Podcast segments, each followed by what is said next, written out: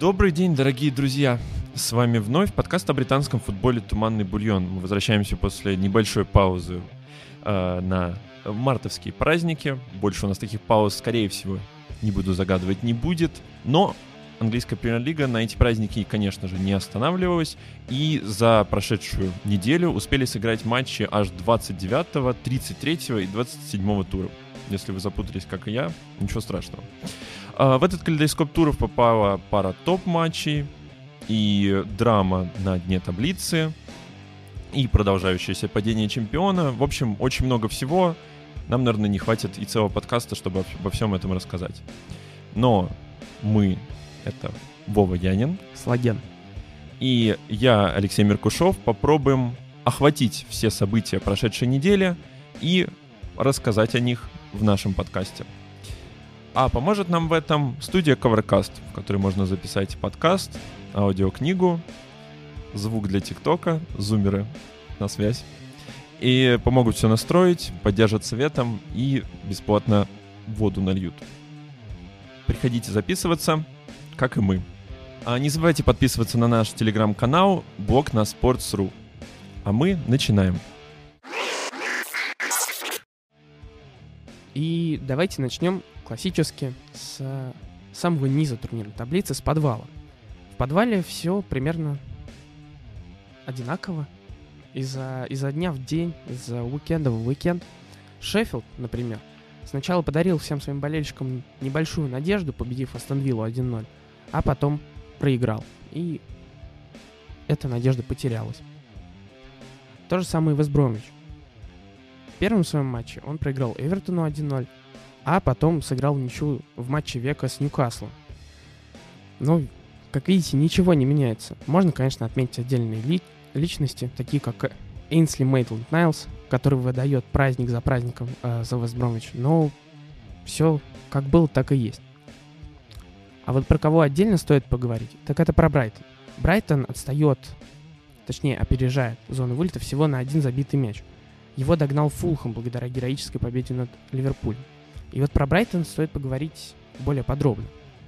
Вот, Леша, как ты думаешь, в чем проблема Брайтона и почему вообще нужно его выделять? Ну, Брайтон стоит выделить, опять же, потому что они сейчас наи- наиболее за все свое пребывание последние, там, за последние два года приблизились к зоне вылета, и на самом деле закономерно, потому что Грэм Поттер, конечно, неиз, неизлечимый приверженец своего стиля, и, конечно, когда-то это было бы хорошо, то есть как он прям следует по стопам Фарки, который в прошлом сезоне вот что не дай, только дай свой атакующий стиль оставить, но все команды, в принципе, научились против него играть. И большая, огромная проблема у Брайтона, то, что, в принципе, нету нормальных реализаторов. То есть моментов, в принципе, Брайтон и выглядит все еще Брайтон довольно нормально.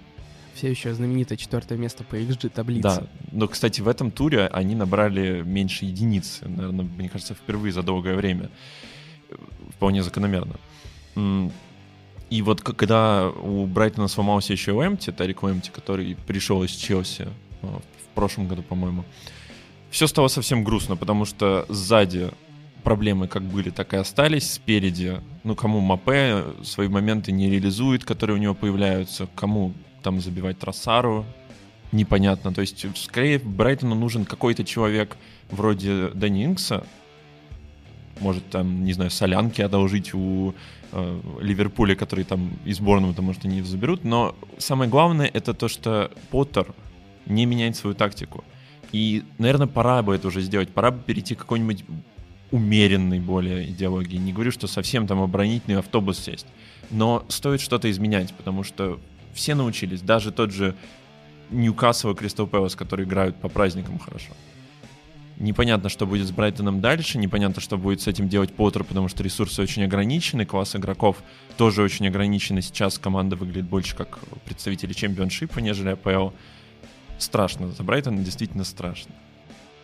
Ну, в общем, ты не гигельянец. Ты не думаешь, что количество перейдет в качество.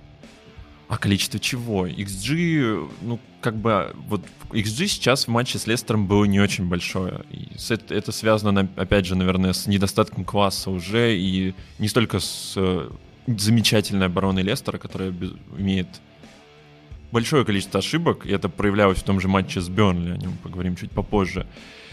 здесь скорее связано, опять же, с импотентностью такой Брайтона в последнее время. Ну, хорошо, если ты не веришь в Брайтон, буду верить я. Я все-таки считаю, что Брайтон слишком хорошо играет и свои, своими стеночками забега- забеганиями просто уничтожит своих конкурентов, условно, и Фулхам, и... Но надо сказать, что я, конечно, не верю в Брайтон, но я верю в то, что, возможно, некоторые команды, которые также пребывают сейчас э, вот в этом днище, нами выделенном, э, будут еще хуже, чем Брайтон. То есть, например, замечательный Ньюкасл, который не показывает ровным счетом ничего. На самом деле про Ньюкасл даже и говорить-то неохота, потому что люди, которые всегда тащили Ньюкасл, то есть, например, тот же Шелви, он продолжает хорошо играть. Но, в принципе, общему состоянию в Ньюкасле это не помогает. Меняй, не меняй тактику. К ней очень быстро приспосабливаются, а никаких новых идей Брюс предложить, к сожалению, не может. И кризис, кризис затянулся. Ну ладно, не будь так категоричен к э, Ньюкаслу. Все-таки мы объявили, что Ньюкасл не вылетит, значит, он не вылетит. А вот про кого можно отдельно тоже сказать, буквально тезисно, это Кристал Пэлас, который тоже непонятно как, но все-таки набирает очки. Сыграли в ничью с э, Манчестер Юнайтед на, в, посередине недели, который потом, как известно, обыграл Сити. И вот сейчас Кристал Пэлас, к примеру, на 13 месте закрепился. Он обогнал Саутгемптон, который наконец-таки выиграл. э, выиграл и одержал победу над Шеффилдом. Сломал свою неудачную серию. И, в общем-то, вот это вот болото уже, о котором мы говорим, его венчает Берли. Но про Берли мы говорим, поговорим чуть попозже. А, Но про кого отдельно мы хотели бы сказать, это, несомненно, про Фулхам. Фулхам — это команда перех- переходная, потому что Фулхам наконец-то подобрался выходу из зоны вылета и оказывает огромное давление на упомянутый Брайтон и Ньюкасл. А, Давай, Леш, что мы можем сказать про Фулхам? Как так получилось? Как до этого дошло? На самом деле это очень интересный вопрос, как Паркеру удалось за сезон преобразить команду, причем никаких таких стимулов, как были у Хьюзен Хютля в прошлом сезоне, когда команда горела, а потом внезапно было ужасное поражение с Лестером, которое мы все помним, и потом команда начала только набирать. Здесь скорее была какая-то ситуация абсолютно... Я даже не знаю, как сказать, как это, с чем аллегорию привести, наверное, с каким-нибудь Лолендом, когда у главного героя сначала Uh, ну, как и все эти истории замечательные, когда сначала идет один сезон, это ассоциируется с ужасными неудачами, потом идет переходное время года, ну, в данном случае это оказалась зима, когда команда начинает как будто бы бороться, но и все равно чего-то не хватает. И потом наступает замечательная, в данном случае, весна, которая только началась для Фулхэма, и впереди тяжелейшие 10 матчей, например, следующий с Манчестер Сити уже, Э, и на самом деле еще сейчас непонятно, кто в нем победит, э, хотя еще от туров, наверное, 5 назад было бы все решено. Это тяжелейший календарь, но, тем не менее, Фулхэм действительно сейчас выглядит как команда из премьер-лиги, не как из чемпионшипа. И, наверное, здесь все-таки большую роль играет психология. То, чего сейчас очень не хватает команде э, из Ливерпуля, одноименной, который, которая абсолютно ее растеряла здесь. Скотт Паркер очень известен, и про него говорят в том числе игроки, то что это очень психологический тренер. То есть он буквально заряжает своих игроков на успех. И э, этой перезарядке, наверное, помог э, так тоже немножко перезарядившийся Лемина, который пришел из Саутгемптона, который в Саутгемптоне, в принципе, не очень хорошо играл. Пришедшие в Саутгемптон думали сначала, что вот талант молодой пришел, сейчас будет зажигать, выжигать в центре поля у Саутгемптона, где была, в принципе, э, такая пустующая позиция, которая была занята потом ныне сияющим вордпраузом. Но вот Лемина оказалось, что зажег только в Фулхаме, и сейчас, в принципе, весь Фулхам выглядит таким, не знаю, каким-то перерожденным. В принципе, мне кажется, что здесь сейчас речь идет пока что о не столько изменении, опять же, тактики, сколько о какой-то психологической тактике, и за счет которой все стало, все стало больше более-менее получаться. Но ты не хочешь отметить решение Паркера, особенно в матче с Ливерпулем? Да, э, Фулхэм выиграл 1-0 на Энфилде, героически, повторюсь. И в матче мне очень понравилась идея Паркера использовать слабые стороны обороны Ливерпуля, а именно ну, неопытность защи- э, защитников. Потому что трое из э, защитной четверки Ливерпуля это запасные, если не резервные игроки. Два Уильямса, Филлипс. Извините, что я не уточняю имен, но, в общем, да. скажите болельщику Ливерпуля, что весной будет играть Уильямс в основном составе в обороне, и он, наверное, Кондратий хватил бы. Один тактический ход. Это диагонали Андерсона на Лукмана, которые вскрывали оборону Ливерпуля с, с правого фланга. Потом стоит отметить, что по большому счету Паркер отметил, э, последовал, точнее, примеру Тухеля и воспользовался неопытностью защиты Ливерпуля и высоким блоком, то есть э, высотой линии. И его план на игру, когда он выпустил четверых игроков такого подвижного, мобильного типа, которые могли постоянно прессинговать и, успев... и успевали бы возвращаться при, если Ливерпуль использовал быстрые передачи и диагонали. Это позволило закрыть Ливерпулю коридоры, особенно на флангах, и по большому счету сковать Ливерпуль на своей половине поля. А отсутствие там хорошего защитника с первым пасом, да, здесь намек на Вирджил Ван Дейка, привел к тому, что Ливерпуль, по большому счету, был заперт на своей половине поля. И вся старта исходила от ну, центральных полузащитников и Жота, который опускался к ним. Вот. Ну, то есть Фулхам, я думаю, здесь персона Паркера главная, но и стоит отметить еще отдельных игроков. Все-таки Адемола Лукман, который за начал с абсолютного позора, ужаса и страха, когда он не забил на последней минуте Паненкой ворота Вестхэма. А сейчас, ну, это главное оружие у Фулхэма. Ну и, конечно, капитан Андерсон. Тоже невероятное преображение. Ну, а я здесь как на правах болельщика Манчестер Сити не могу не залететь с э, воспитанником э, Академии Сити, который сейчас играет в центре обороны тоже у Фулхэма, то есть на Мандрабиоя, который, к сожалению, допустил ошибку в матче с Тоттенхэмом, которая привела, собственно, результативное, ну, ошибка, которая привела к поражению Фулхэма, который на самом деле выглядел даже получше где-то Тоттенхэма, особенно во втором тайме и в его концовке. Но матч с Ливерпулем, мне кажется, Адарбиоя среди тех людей, которые провели его, ну, практически замечательно. Конечно. Ну, то есть э, можно говорить о всех игроках Фулхэма, в том числе о Тете, о Реаля, но вот мы выделили основные точки, что это Паркер как психолог, Паркер как тактик и отдельные игроки, которые совершили невероятный прогресс. Это мы говорим все о команде чемпионшипа, которая э, буквально только в этом году вышла в премьер-лигу. В прошлом году такой же симпатичной командой был Норвич, но Норвич не справился с проблемами, не смог их решить и вернулся в пердив, в очищающий. И сейчас, да, это рубрика чемпионшип. Сейчас как раз-таки о нем и поговорим, потому что на прошлой неделе Норвич играл со своим конкурентом прямым с Брентфордом. Норвич выиграл 1-0, э, благодаря голу Эми Буиндия. Эми Буиндия сверкал в премьер-лиге и сейчас сверкает в, э, чемпионшипе. Норвич выиграл 1-0 и показал очень интересную, хорошую игру, э, потому что не дал Брентфорду, команду, команде, которая любит контролировать мяч, которая диктует свой э, взгляд на игру, не дал развернуться Брентфорду, Брентфорду вообще никак. Забрал мяч под свой контроль, а потом спокойно отбивался. Как он это сделал? Спокойно он перекрыл центр поля и в начальной фазе атаки закрывал разыгрывающего опорника. Брентфорд же не смог преодолеть это, это но еще Брентфорд ужасно вышел неподготовленный на этот матч. Очень много персональных ошибок, которые приводили к штрафным и к нелепым контратакам. В итоге Брентфорд проиграл, и к чему это привело, это самое интересное? К тому, что сейчас в чемпионшипе ситуация такая. Норвич идет на первом месте с 10-очковым отрывом. Потом идет небольшая группа, плотная, э, из Уотфорда, Свонси, Брентфорда и Рейдинга, у которых 66, 66, 63 и 60 очков. На шестом месте расположился Барнсли с 57 очками – на седьмом Борнмут с 56 и, ну, захватим Кардив, так и быть. На восьмом месте он идет с 54 очками. В общем, о чем это говорит? О том, что Норвич уже почти вер... наверняка вернулся в премьер-лигу.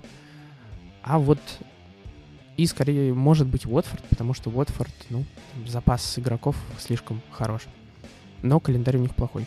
Ну, в общем, но чемпионшип сейчас вот так идет соревнование. Норвич я бы поздравил с возвращением в премьер-лигу, но посмотрим, как будет развиваться. Надеемся, что чемпионшип нас порадует. Ну, я бы на самом деле не стал так торопиться, потому что многие, кто следил за чемпионшипом в прошлом сезоне, видели, как Лиц героически сначала заработал огромный отрыв, потом его растерял, потом снова заработал еще один отрыв и все-таки вышел. Но на самом деле Норвич, наверное, все-таки действительно выйдет. И у меня поэтому небольшой вопрос для тебя, Вов, а, в связи с эм, тем, что мы должны потихоньку переходить от нашего болота, все-таки в болоте сидеть неинтересно. Вот Норвич в нынешнем состоянии, чуть-чуть преобразившийся в чемпионшипе, все-таки прошедший этот огонь. А, не все справляются с э, огнем, очищающим вылета в нижний дивизион. Помянем Уиган и там Сандерленд, например. А, сможет ли нынешний Норвич, согласно твоей же теории, выдвинутой несколько подкастов назад о Кристал Пэласе как клубе, идеально представляющем АПЛ, победить нынешний Кристал Пэлас? Вот тот самый Кристал Пэлас, который играл с Тоттенхэмом и ему проиграл 1-4 нынешний Кристал Пэлас, я думаю, я думаю, они сыграют в ничью, если Норвичу сильно повезет. Потому что у Норвича остались все те же проблемы с прошлого сезона. Это не очень уверенная игра в защите, и которая заключается в основном в очень плохом купировании контратак. Вот. Ну и центральные защитники там все-таки уровня чемпионшипа. Сдерживать игроков чемпионшипа у них хватает навыков. А вот в премьер-лиге против Уилфреда Заа самого, я не думаю, что у них что-то получится. Вот, ну да, ты прав, давай переходить к, из болота, всеми любимого, но в котором жить нельзя, сразу наверх. Из, из грязи в, кня, в князи. Например. Тут есть еще одна промежуточная стадия, мы совсем забыли про нее сказать. Одна промежуточная стадия — это то, что мы так хотим отнести к около топу, но что сейчас больше похоже на болото. Это Астон Вилла. Неожиданно. И что ты хочешь сказать? Я хочу сказать, что Астон Вилла очень плохо справляется без э, такой доминирующей роли Грилиша. И сейчас в Вилле какая-то абсолютно неразбериха, потому что напомним, что Вилла сыграла в ничью с Вулс в э, знаменитом на весь мир дерби западного Мидленда, которого, кстати, там очень много этих дерби западного Мидленда. Э, но, в общем и целом, они сыграли 0-0 и набрали по XG, еле-еле наскребли около единицы, а Вулфс набрали солидные два. То есть они сыграли плохо против Вулфс, который испытывает сейчас громаднейшие проблемы. И, в принципе, весь сезон испытывает громаднейшие проблемы из-за э, вот отсутствия какой-то вот этой искры, которая им помогала творить в прошлом сезоне. Там, возможно, этой искрой являлся Жота, который покинул стан волков, и теперь волки абсолютно э, не похожи на какую-то стаю бодрую, а скорее на какие-то разрозненные остатки ее. Вообще, про Астон Виллу, да, я согласен, у Астон Виллы все плохо, но не настолько плохо. Все-таки моменты команда может создавать, но без Грижи, ну, убери из э, Барселоны Месси, я думаю, тоже будет не очень хорошо. Вот. Но... Грилиш новый Месси, да. confirmed. Зализанный Месси. Вот. Но я бы хотел также отметить э, Вулверхэмптон, который, да, он играет плохо, но хотя бы он начал создавать моменты. Благодаря своим защитникам, благодаря стандартам. Вот. Э, и это в итоге подняло их от зоны вылета, их создало иллюзию хотя бы какой-то стабильности. Закрою, закрою про Виллу. Очень интересно выглядит Сансон просто, который пришел из Марселя, и интересно будет посмотреть на то, как его будут использовать. В принципе, э, хотелось сказать, что просто центр поля у Вио — это такой огромная-огромная выборка, и такое чувство, что Дин Смит просто не понимает, что с ней пока делать. То есть у него есть много-много выборов, но как сочетать там того же Луиза, э, Дугласа Луиза, Магина там и да нет, Сансона? Думаю, там Самсон просто пока не освоился, нужно подождать. Ну ладно, э, давай перейдем все-таки уже князем. И первый князь — это, конечно же, Ливерпуль-Челси. Ливерпуль принимал у себя на Энфилде Челси серед... посередине недели. И догадайтесь, что? Конечно же, Ливерпуль продолжил свою проигрышную серию. Он проиграл 1-0 благодаря голу Мейсона Маунта. Что мы можем сказать про матч? Я бы хотел сказать, ну, немного, но очень едкие слова. Леша, может быть, ты начнешь? Ты хочешь, чтобы я сказал про Ливерпуль или про Челси? Ну, про что именно? Что тебе больше всего запомнилось? Наверное, наверное, я скажу такую вещь, что, знаешь, из вот этих всех матчей, наверное, самая едкая будет вещь, что мне не очень-то и запомнилось на самом деле.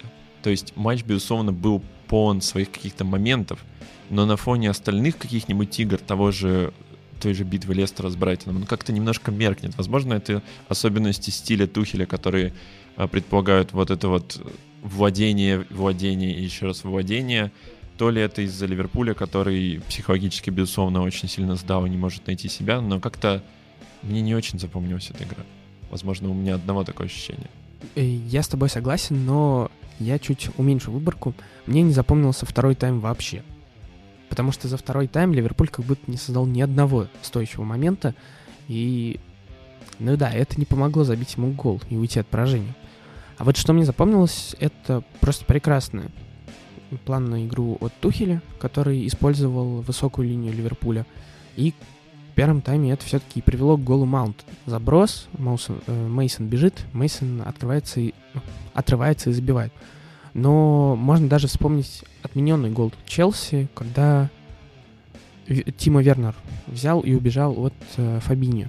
Это же тоже использование вот этих недостатков высокой линии, когда быстрые нападающие вскрывают оборону своими рывками. И выбор и план на игру, и вот эти игроки, они постоянно... И самое интересное, Жоржиньо, великий и невероятный игрок, который не умеет отбирать мяч, который не умеет бегать, который вообще, мне кажется, не способен ни на что, оказался ключевым игроком здесь.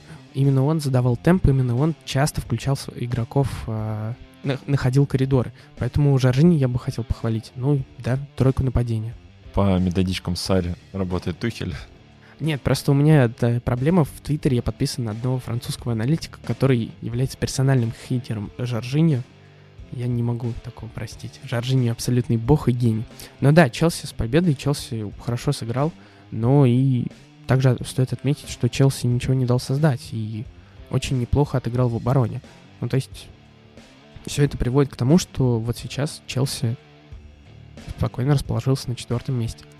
Но Челси не с одной победой, а с целыми двумя, да. потому что Челси потом еще успел выиграть, э, в, я уже не знаю, какой это тур был, на самом деле, тут так не как-то это, это уже 27-й. 27 это 27-й тур. Э, выиграл Эвертон, да, 2-0. И... И, кстати, тоже два, э, две ливерпульские команды, и обе команды Челси ты закрыл. И меня вот в этом матче втором больше поразило, потому что, честно, я, конечно, не торопился с выводами по поводу роли Хаверца в этом Челси, потому что, ну, как-то его посадили более-менее на скамейку довольно плотно, но казалось, что, ну, Тухель будет ему находить применение такое изредка, но Тухель будучи еще экономическим экспертом, потому что это было бы, наверное, очень расточительно использовать такого дорогого игрока только на замены. И он нашел ему применение. И на самом деле Хаверц э, запомнился за один матч больше последних нескольких матчей Вернера. В том числе Вер... Э, с Вернером история, конечно, известная про вот эти уже нашумевшие в интернете про э, то, что он 15 минут играл не на том фланге. Да, кстати, извини, что э, перебью. Очень смешно, как Тухель на немецком он говорит, Тима, ты что, дурак, ты играешь слева, а не справа. В общем, очень был похож на персонажа Райфа Файнца из списка Шиндлера. На самом деле, на самом деле, э, эта ситуация ставит действительно вопрос, а не, не хватает ли вот какого-то либо... Э, не хочется говорить ума именно прям Вернеру, ну потому что на самом деле такое чувство, что казалось раньше, что у Вернера проблемы просто с пониманием английского Лэмпорда но тут немецкий тренер, который говорит ему на немецком. И, может быть, конечно, он очень нервничает еще до сих пор, но, казалось, прошло довольно много уже времени, и Хаверс почему-то включился в игру одну лучше, чем Вернер вот опять же смог понять, опять же, инструкции тренера, и Хаверс опять же в этом матче был, не скажу не подражаем, но очень и очень заметен. Ну, ладно, давай не будем так убивать Вернера. Все-таки... Сейчас вот Альмар бы да. пришел и нам бы подав... надавал для, по башке. Для этого да, должен... Здесь где-то дух Альмара есть. Вот. Э, ну, про Челси мы сказали, Челси молодцы. Да, к чему я вел? Потому что они на четвертом месте. Как ты думаешь, могут ли они посоперничать за вторую строчку? Я думаю, они будут основными претендентами на топ-2. И дело не столько в Челси, сколько в том, с кем они конкурируют. И сейчас мы про это, конечно, поговорим. Конкурируют они, да, с э, Манчестером Юнайтед и Лестером. Который... Не-не-нет, нет, не уходи от Манчестера Юнайтед. Про Лестер мы скажем еще. Манчестер Юнайтед невероятно, прекрасно, гениально, трансцендентально обыграл Манчестер Сити. Великолепная связка Фред Мактоминой. Невероятное подключение Люка Шоу. Слепой в значении потерянный Фернандеш. Прекрасный, техничный Марсиаль. Трудолюбивый Джеймс. Все они внесли свой великолепный, грандиозный вклад в победу. И теперь они отстают не на 8 очков, нет, не на 11, а на 8 очков. Да, МЮ выиграл 2-0. Знаешь, что самое, самое большое, что, чего они достигли? Они разрушили твою теорию про Кристал Пэлас, потому что они сначала сыграли 0-0 с Кристал Пэлас, показав свою никчемность, а потом обыграли. Выборка э, минимальная, поэтому нет, э, эксперимент продолжается. А, да, дерби, на самом деле, про поводу дерби, все свои ощущения после дерби я уже успел написать в Телеграме после матча сразу же. Про Сити хочется говорить минимально, вот честно. Про Сити в этом матче хочется говорить минимально, потому что, в принципе, самодурство некое Гвардиолы, который привержен своим идеям, а в эти идеи входят Морес, Стерлинг и Жезус, который в нынешнем состоянии не в своей топовой форме, а Фоден находится в более-менее ну, хорошей форме, которая побольше, чем форма Стерлинга, и его э, решение его оставить э, на, в запасе и очень сильно затянуть с заменами непонятно, не выпустить там Фернандини в итоге, чтобы хоть как-то спасти проваливающийся центр. Очень напомнило Клопа, вот, который тоже очень сильно опоздал с заменами в матче с Фулхэмом. Но вот максимально напомнило вот это вот такое, не знаю, это даже не вера в себя, наверное, но просто какая-то приверженность своей философии, которая приводит в итоге к плачевным результатам, потому что Фред и Мактоминой, как бы этот центр, котором находился, по сути, там, ну, Гундаган заметно было, и Дебрюйне, который потерялся, к сожалению, хотя и выполнял много черновой работы. Ну, как-то мне не очень понравился Манчестер Сити в этом матче. Совсем не понравился. Не знаю, почему ты так э, не любишь Мореза. Мне... Нет, нет, нет, стой. Не, да, не вырывайте вместо... мои слова ладно, из контекста. Ладно. Он плохой форме, но, из, кстати, из этой тройки Стерлинга, Мореза и э, Жезуса, да, и Иисуса, он на самом деле лучше всех. Он сейчас набирает форму потихоньку. Проблема скорее в том, что он все равно, наверное, не в той кондиции, в которой был бы Бернарду Силова, который может реально творить на фланге, который... Не знаю, про творить не говори, потому что мне запомнился момент, когда он одним движением положил на, на пятую точку шоу штрафной.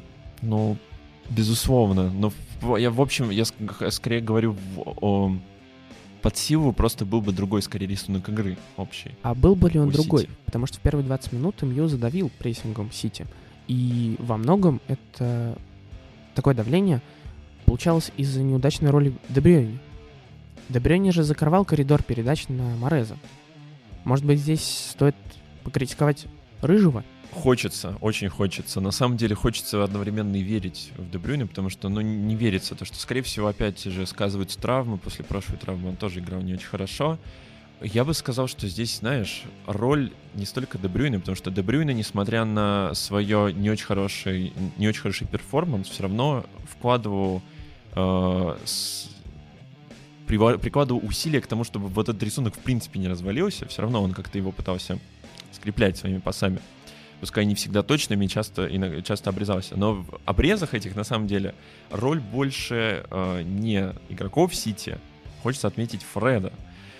Хочется отметить Фреда, который прошел долгий путь от э, непонятно какого игрока, непонятно с какой ролью в этой э, машине не знаю, можно ли такое слово использовать к Юнайтед по отношению, сбоящий иногда, очень часто сбоящий, странно э, странно играющей машине, он нашел свою роль, и эта роль была просто уничтожать Дебрюйна. Потому что то, что он делал с Дебрюйна, то есть он э, максимально закрывал любые коридоры, доступные у Дебрюйна.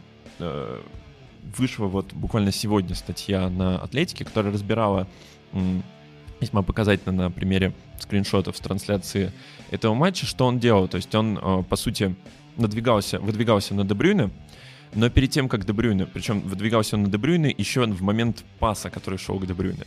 Но э, отличие состояло в том, что он останавливался на полпути. Эта остановка была с целью того, что Дебрюйне весьма э, техничный игрок, который может сделать две вещи. Пойти вперед с мячом, либо сделать интересный пас куда-нибудь на другой фланг. И вот эта остановка была для быстрой оценки ситуации, то есть понять, куда Дебрюйне в итоге денется. И таким образом он закрывал одновременно две опции. И передачи на того же какого-нибудь Мореза, и выдвижение вперед.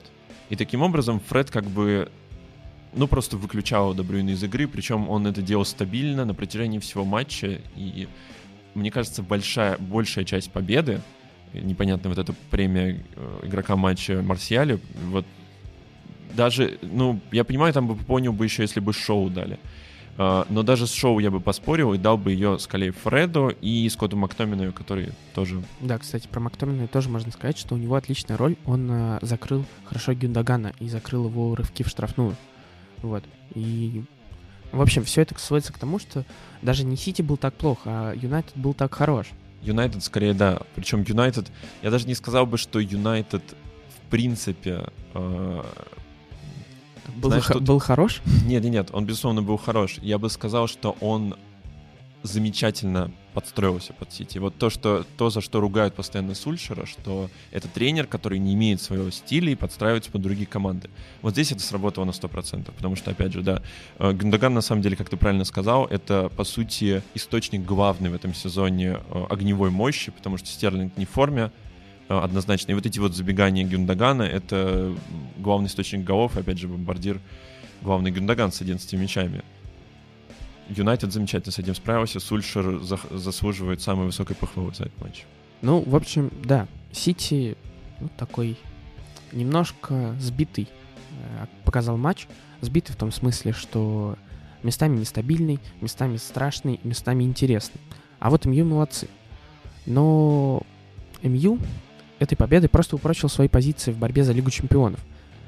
В этой борьбе с ним э, также участвует упомянутый великолепный Вестхэм, про который мы перевели статью, можете прочитать ее в нашем блоге на спорте, про который многие пишут и говорят сейчас. Челси, который мы упомянули в этом подкасте. Но и еще один участник — это Лестер. Лестер сыграл два матча за этот период.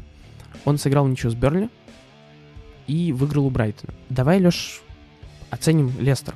Как тебе кажется, это спад, про который мы говорили в том числе и в прошлом сезоне, который начинается в конце сезона? Или с Лестером все нормально? Я считаю, что с Лестером все нормально. У Лестера есть один творец, который помогает ему нормализоваться. И несмотря на все наши восторженные возгласы в начале этого сезона, в подкастах, которые были посвящены э, первому кругу этого сезона, это не Джейми Варди. Это не Джейми Варди, это было хорошо очень видно в матче с Бернли. Кстати, мы не сказали про Бернли, и сейчас после Лестера нужно бы про него поговорить немножко. Этот, этот игрок не Джейми Варди. Это Юрий Тилиманс. Это Юрий Тилиманс, чьи гениальные глаза и гениальные ноги соз... ну, вот просто спасают Лестер.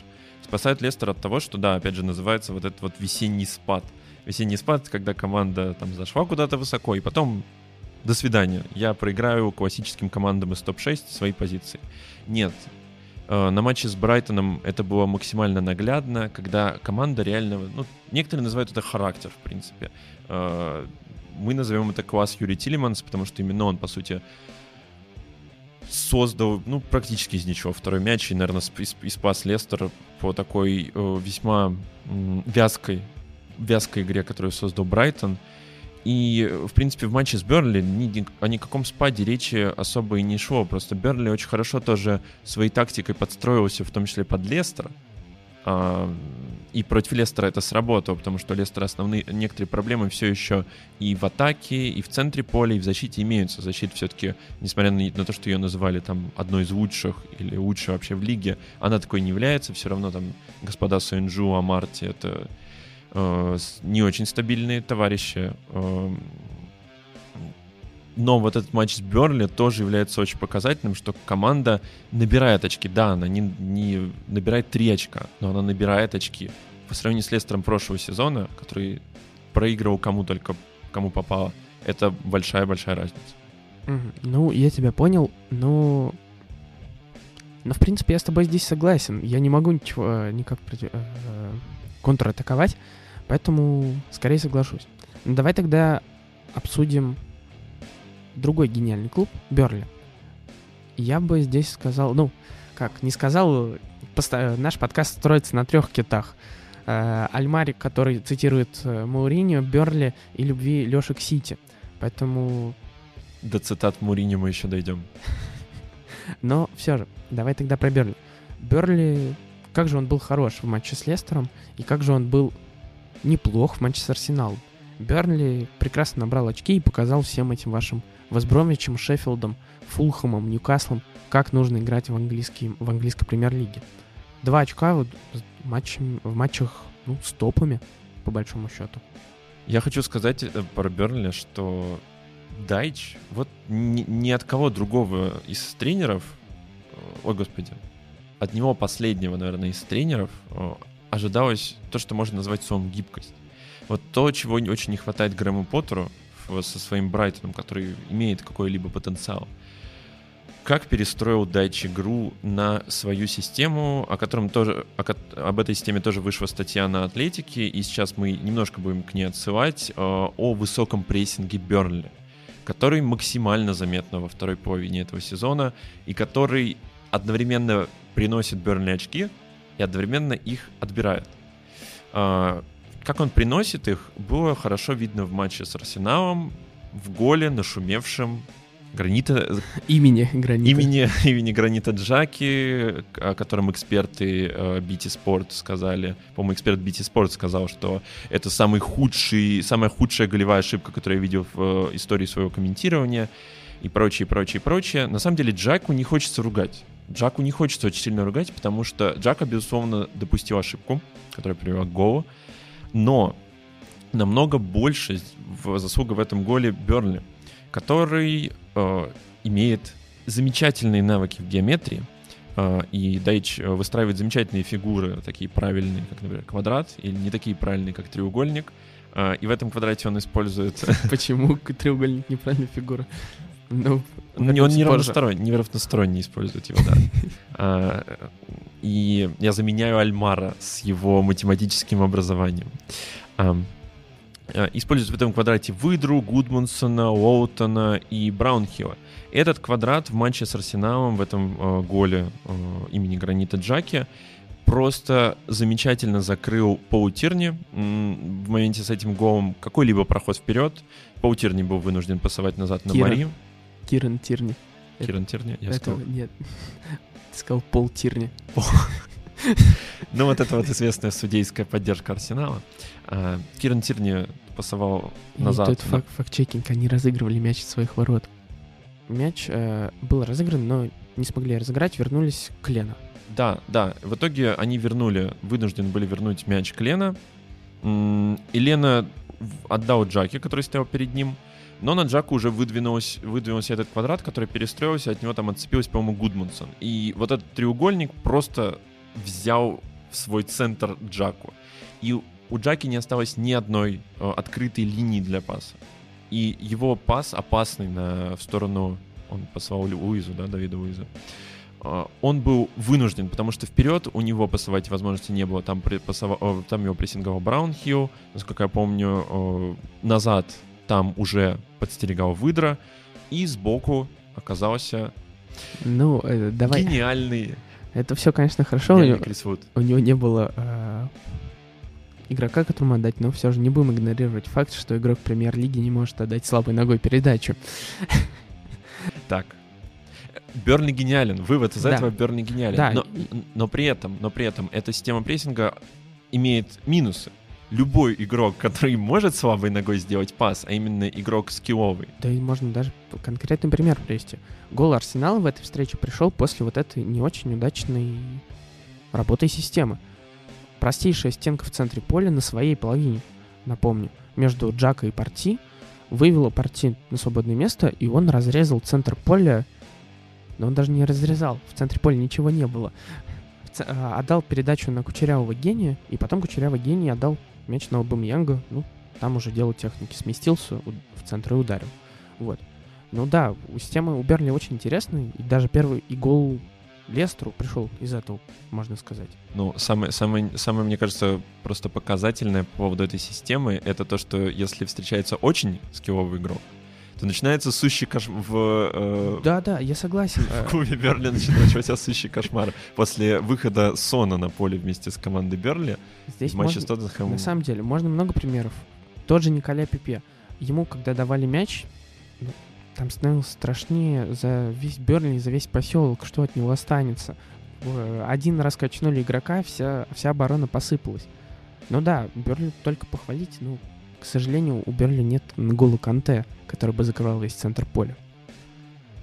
Ну ладно, а, мы попытались выделить главные тенденции, главные клубы этого долгого-долгого долгих туров до 27, 29 и 33. Мне нравится, что у нас наш подкаст завершается православно на Бернли. Да, а, всем политкорректным слушателям напомню, что в составе Бернли до сих пор нет ни одного чернокожего игрока. А, ам, афро-британского. Афро-британского. А, ну ладно, это мы шутим. Так, извините. Хотелось бы закончить на, православно, на православной ноте на Берли, да. Но мы внезапно тут вспомнили, что мы не обсудили еще любимый клуб Альмара Акбари. Любимого тренера. И любимого тренера. И любимый клуб тоже. Я, я уже уверен по количеству веры, которое было помещено в него Альмаром, и это, это помогло. Э, Тоттенхэм. Тоттенхэм, который... На самом деле все сейчас говорят про Бейла, и хочется сказать... Э, э, я не помню вот точную цитату Маурини. К сожалению, вот здесь в этом я не силен. Но тем не менее, Маурини после матча последнего Тоттенхэма очень сильно похвалил Бейла. Сказал, что Бейл ожил, Бейл очень нам помогает, Бейл, Бейла не хватало, в том числе такого Бейла, которого, который оправился после своих травм. Э, но мне кажется все равно, что все эти победы все еще остаются имени другого человека. Это Харри Кейна. Без Харри Кейна Тоттенхэм неверо- невероятно ужасен. С Харри Кейном, который отдал в последнем матче 2 плюс 2, напомню, 2, 2 ассиста и 2 гола забил еще. Харри Кейн все еще остается, наверное, главным мне кажется, главным игроком в английской премьер-лиге. Он, наверное, идеально ее представляет, потому что такой, он такой э, одновременно и работяга э, на своих партнеров, и одновременно он еще и сам гениально реализует моменты. В принципе, весь Тоттенхэм сейчас, э, кроме перестановок Мауриньо, которые более атакующий характер имеют, весь Тоттенхэм это сейчас один большой харикейн. Ну вот посмотрим, как Харри Кейн покажет себя в следующем туре, потому что в следующем туре нас ждет северно-лондонское дерби Арсенал против Тоттенхэма. Обе команды играют довольно неплохо в последнее время, и интересно, кто одержит победу. Но все, давай с Тоттенхэмом все-таки попрощаемся с последними матчами и закончим подкаст на классич... классической рубрикой «Герой-антигерой тура». Как всегда, можно, начиная с кого хочешь, можешь с аргументами, можешь без. Начинай. Я уже много сказал про этого антигероя. Ну, Пеп Гвардиола. Конечно, он сделал очень много, чтобы нынешний Сити играл, ну вот до этого матча с МЮ играл так, как он играет, даже без нормального нападающего хорошо играет, но в этом туре, к сожалению, его эксперименты так могут привести к вылету от... Такого, конечно, скорее всего не случится, э, большое преимущество есть э, в запасе, но я, честно, не удивлюсь поражению от э, Мюнхен-Гладбаха. Я тоже э, хочу назвать свой антигероя. Он тоже будет тренером. Это Карл Анчелотти.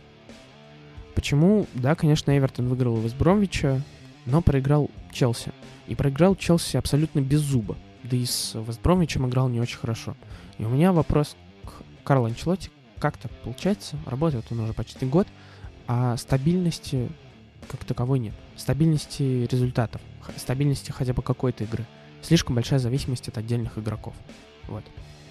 Давай теперь перейдем к героям.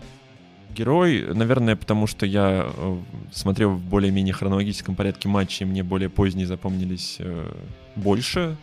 Я назову своего героя из числа тех, о ком мы не говорили в этом подкасте. Это Крейг Доусон, защитник Вестхэма, который провел замечательнейший матч против э, Лица, собрал штангу, перекладину и гол, прям вот полный комплект невероятная игра от него и вообще невероятная игра от Вестхэма. Хвалить, хочется их только хвалить, и, и о пролиц, честно, даже не хочется говорить, и, собственно, мы и не говорили. Хорошо.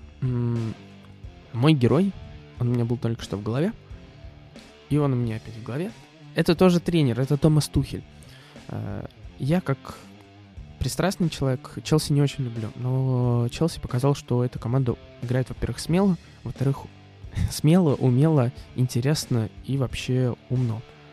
Тухель пришел совсем недавно, но поменял сезон Челси кардинально, как мне кажется. И самое интересное, он задал интригу не только на этот, но и на следующий сезон.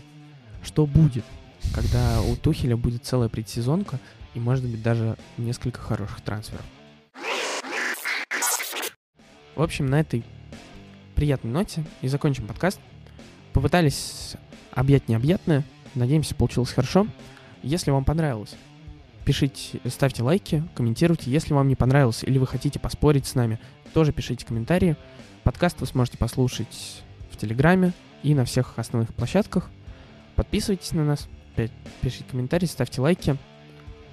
Смотрите футбол и любите футбол. Всего хорошего. Пока.